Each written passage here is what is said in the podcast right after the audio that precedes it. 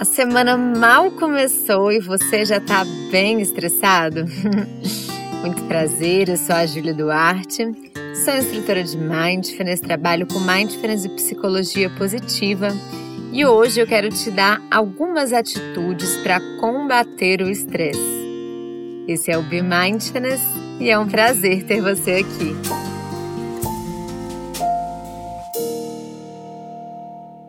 Atitude é identificar as fontes de estresse.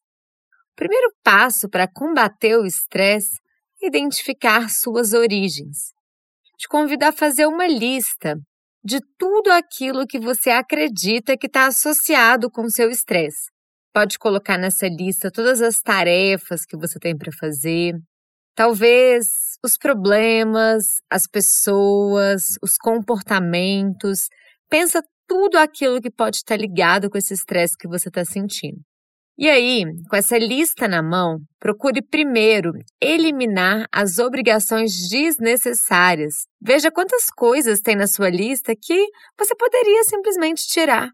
É muito importante que a gente elimine. O livro Essencialismo nos ajuda muito nisso, a ficar apenas com o que é essencial. Ninguém dá conta de tudo. Se você tenta fazer tudo ao mesmo tempo, você vai ficar estressado mesmo. Muito importante que a gente estabeleça o que é prioridade no nosso dia, no nosso momento de vida. Então, que a gente possa fazer escolhas que estão mais alinhadas com aquilo que realmente é importante para a gente.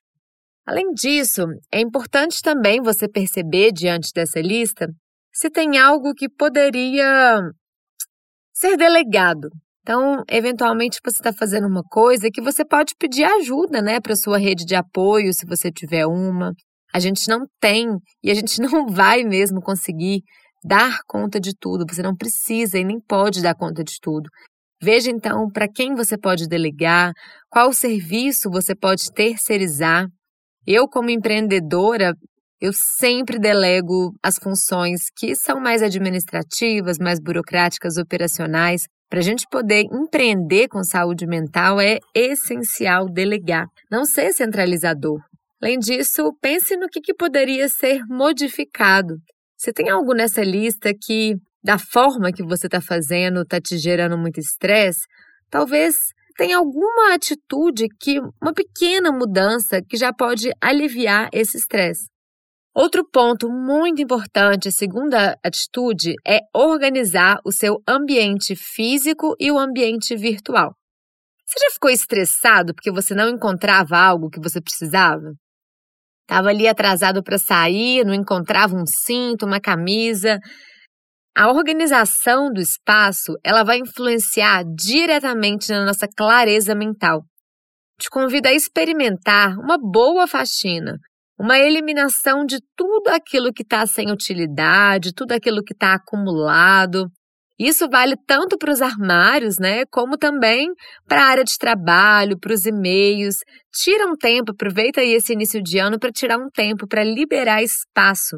Só de estar em um espaço organizado, em um espaço mais limpo, você vai ter mais clareza mental. Tem um documentário que eu gosto muito, que é o Minimalismo, e também a série A Mágica da Arrumação, da Marie Kondo. A Mágica da Arrumação é também um livro da Marie Kondo. Eles podem te ajudar nesse processo.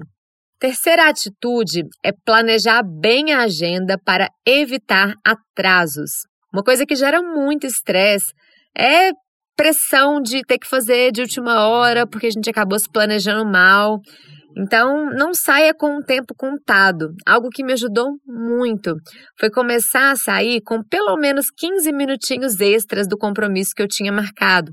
Se a gente tem um compromisso duas horas e sabe que da nossa casa até o compromisso a gente vai precisar de 15 minutos, tenta sair com pelo menos 15 minutos extras ao que seria necessário para o deslocamento. Porque assim a gente evita o estresse que a correria podia gerar e, eventualmente, né, você pode pegar uma chuva, um trânsito. Então, se você sai com esses 15 minutinhos extras, você não se estressa com esses imprevistos que podem acontecer. Além disso, se você chega mais cedo no local, você pode aproveitar para resolver algumas pendências, ou mesmo tomar um café, fazer uma leitura. Ao invés de ficar tentando resolver tudo em casa até o último momento, chega mais cedo e resolve essas pendencinhas lá no local. Tem coisa melhor do que você já está no local quando a pessoa chega e você tem um compromisso?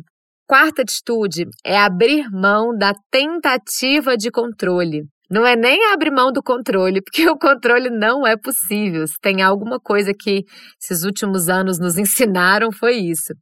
O único controle possível é o autocontrole. O resto é apenas ilusão. É um processo desafiador mesmo abrir mão dessa tentativa de controle, mas é extremamente importante na redução do estresse.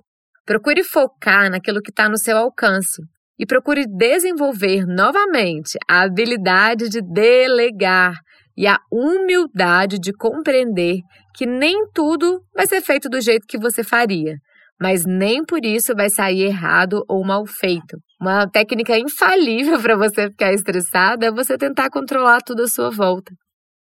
A quinta atitude, e eu diria que é uma atitude essencial, é pratique mindfulness diariamente. Um dos principais benefícios da prática consistente de mindfulness, um benefício que tem comprovação científica, inclusive, é a redução do estresse. Isso porque praticar mindfulness diariamente vai agir diretamente na redução da amígdala cerebral, que é uma partezinha do nosso cérebro responsável pelo mecanismo de luta, fuga, de paralisia e muito ligada com o estresse. Quando a gente medita diariamente, a prática de mindfulness vai nos ajudar a equilibrar essa amígdala cerebral. A prática de mindfulness, ela vai além, ela nos ajuda a sair das multitarefas, que são uma grande fonte de estresse, né?